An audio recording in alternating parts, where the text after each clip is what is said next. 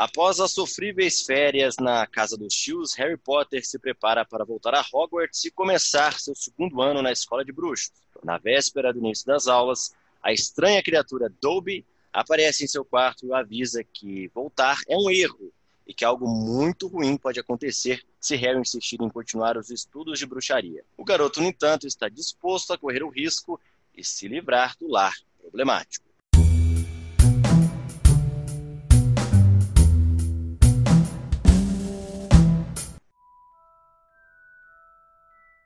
Pedro Leão, bom dia, boa tarde, boa noite. Bom dia, boa tarde, boa noite. Você foi para a escola de bruxarias, Leandro? Não fui, mas gostaria de ir, cara. Queria ter ido. Quando eu li esse livro, dois estava naquela fissura pelos livros, estava na idade próxima ao que ele tinha e gostaria muito de ter ido. Você? Eu também. Será que você seria um lufa-lufa ou você seria um corvinal?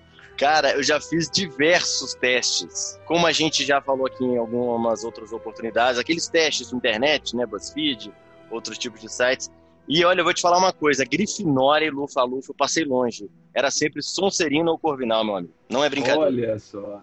eu, eu, me, eu me adequei com a, com a Grifinória. Ah, é que meio legal. clichê, né? Eu sou meio é. clichê, mas, mas deu isso mesmo. Fazer mas não tem problema, mas não tem problema, exatamente. Corvinal, diga-se de passagem, já que a gente ainda não começou a falar do livro, né, do livro 2, propriamente dito, dá para fazer um comentário sobre todos os livros da série, sobre a série Harry Potter, né, como um todo. Corvinal foi muito pouco explorada. Lufa-Lufa era ali, digamos assim, uma Grifinória série B, né, a gente pode falar aqui, um apêndice da Grifinória, né? A Sonserina eram os malvados, né, o que também é muito questionável, se a gente parar para pensar.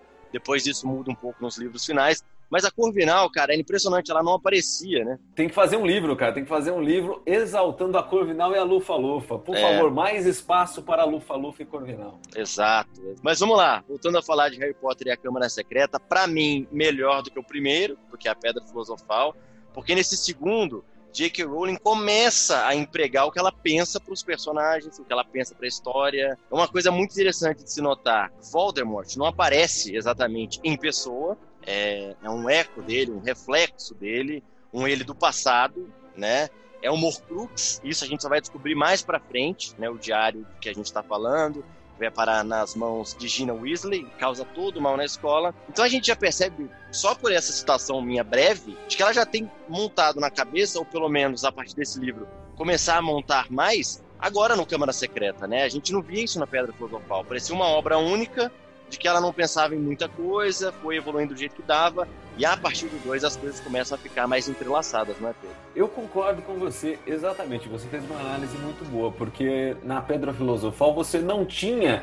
É, e você, se você pensar em todo o cânone né, dos sete livros, você dificilmente vai encontrar alguma coisa que remeta à Pedra Filosofal mas você já começa a usar essa influência a partir da Câmara Secreta, justamente quando você menciona é, o diário do Tom Ridley, né, da Horcrux, né, e até mesmo o próprio Basilisco, né, eles fazem parte dessa mitologia que se criou a partir, né, do Harry Potter que você não encontra na Pedra Filosofal. A Pedra Filosofal realmente não tem, são coisas soltas, né? A gente tem Nicolau Flamel, aí, o porquê da existência da Pedra Filosofal, você tem é, um pouco do passado, bem pouco, dos pais do Harry, a gente citou Norberto, né?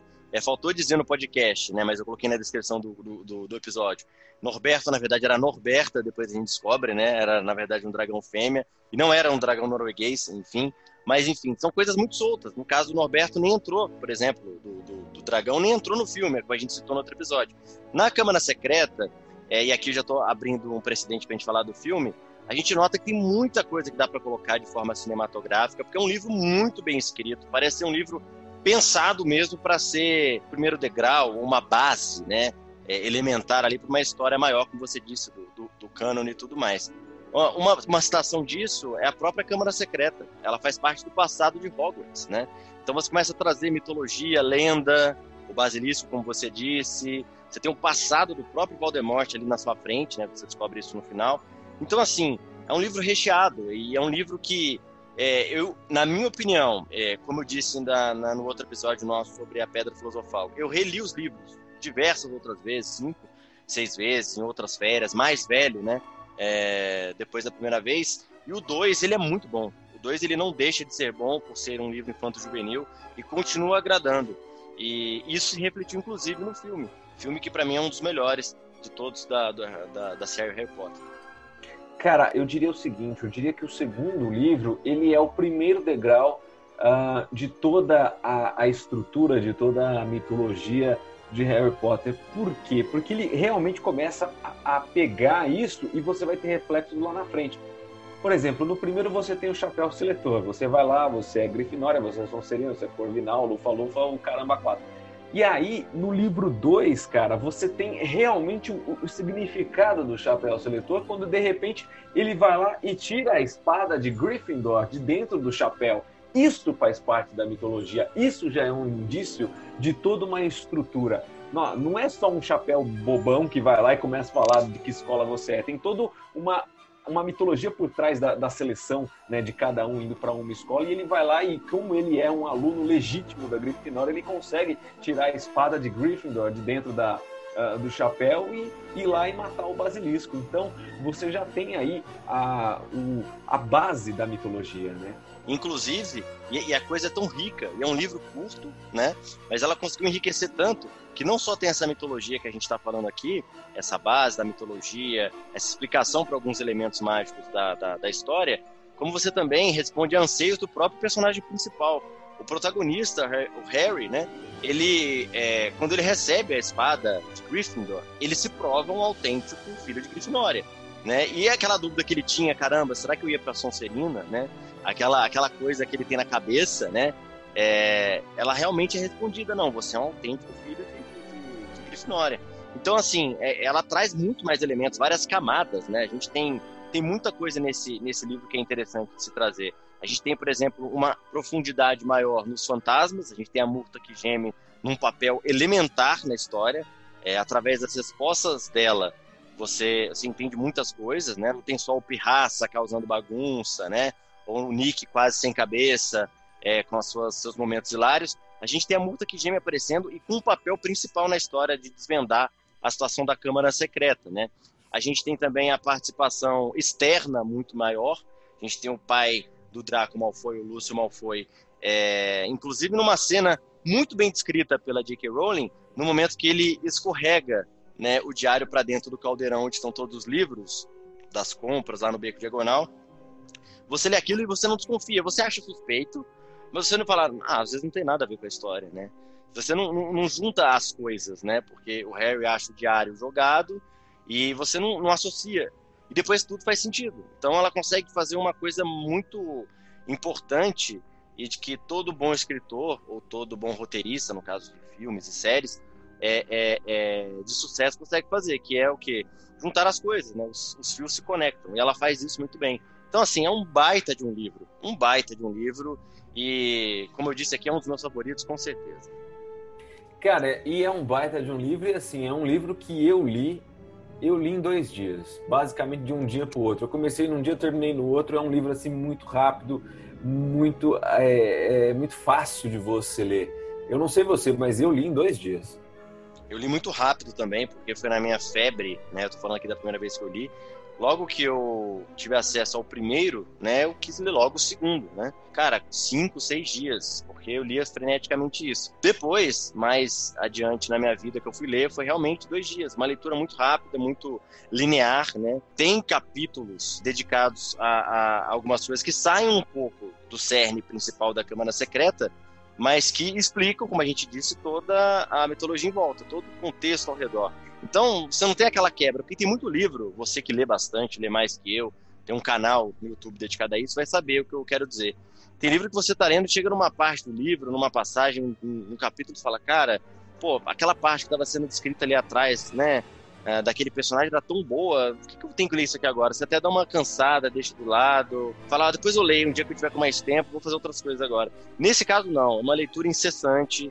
Eu, adulto, leria esse livro de novo, com certeza, muito bom eu faria uma ressalva, cara, porque eu acho que tem uma passagem que acrescenta muito pouco dentro de toda a estrutura. Isso a gente está comentando uh, muito por conta daquilo que você falou do nosso primeiro do nosso primeiro podcast, né, de, de casos que assim que ela não sabia muito para onde ir ainda é, é. antes de, de enquadrar a mitologia. Eu acho que ela não sabia ainda para onde ir quando ela é, falou sobre as aranhas, cara.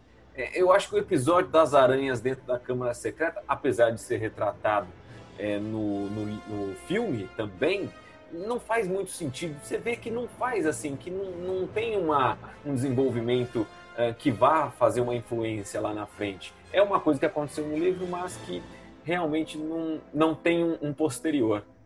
É verdade, é verdade. É bem lembrado, né? É, é, é um Norberto, só que do livro 2, podemos dizer assim, né? Porque ela até arruma funções, né? E arranja funções para esses seres mais para frente, mas são realmente não faz sentido. Pensando agora, você recordou muito bem. Interessante, a gente está falando de Aragog, né, que foi levada por, pelo Hagrid para dentro da escola, ele é que acaba sendo culpado, aquela história toda envolvendo Tom Riddle, e só. Você não tem mais nada, né? Você tem a, a resposta com Aragog, quando o, o Harry vai até a floresta é, proibida, conversa com Aragog, mas é só isso, é uma resposta que ela oferece para você e não tem outra passagem. Por exemplo, é, Aragog tem a função que a Murta que Geme teve, só que a Murta que Geme ela aparece outras vezes, né? Só para lembrar uma das vezes que ela aparece, ela volta lá no livro 4, quando o Harry está na banheira com o ovo, né? Ela fala, ah, o Cédrico, o Diggory ouviu debaixo d'água, eu testaria ouvir debaixo d'água também. Então, assim, ela aparece outras vezes. Aragog até aparece novamente, como a gente já falou, mas não tem esse peso tão grande, né? E realmente, ficou meio solto, deu a impressão que ela quis fazer só um, um capítulo assustador, digamos assim, do ponto de vista infanto-juvenil. Sim, sim, exatamente. É, é, o. A gente pode classificar como o, o Norberto do livro 2. É isso, basicamente. Resumidamente, é o Norberto do livro 2, porque não faz. não tem muito pé nem cabeça, né? Mas eu acho que o que me chama a atenção nesse livro é, é a riqueza de, de, como eu disse, de detalhes dos personagens. A gente tem, por exemplo, a Hermione é, de fato se fixando entre os, o grupo de amigos, a gente tem o, o trio muito forte, unido, né? No, no 1 isso não acontecia. E, e, tudo bem, é natural, né? O Harry o, e o Rony não são como ela, né? Tão aplicados, tão estudiosos. Mas se você parar para pensar, a relação deles enriquece muito. Isso, para você descrever de uma forma que deixe natural as coisas, é muito difícil. É, eu leio isso em outros livros mais densos, que não sejam infanto juvenis, e nem todos conseguem. E ela consegue fazer isso. Você acaba gostando dos três por motivos diferentes, né? O Rony é mais é, atrapalhado, a Hermione é inteligente e resolvedora de problemas, e o Harry é o Harry, né, cara? Aquela coisa, vou ver uma confusão, deixa eu lá passar por essa confusão. É exatamente isso. Cara, e, e se você assistiu o filme, por exemplo, não, esse não é um sentimento que eu tive quando eu li o livro, mas se você assistiu o filme, você simpatiza muito mais com o Rony do que qualquer outro uh, personagem. Quer dizer, entre o Harry e a Hermione. No filme 2, eu acho que o Rony rouba. É, rouba a cena, eu acho que ele é o personagem mais carismático. Tem essa é. impressão também? Tive essa impressão também, principalmente quando eles estão no Ford Anglia, do pai dele, né? É, as reações dele são muito são muito boas, né? Quando ele quebra a varinha, ele olha minha varinha, minha varinha.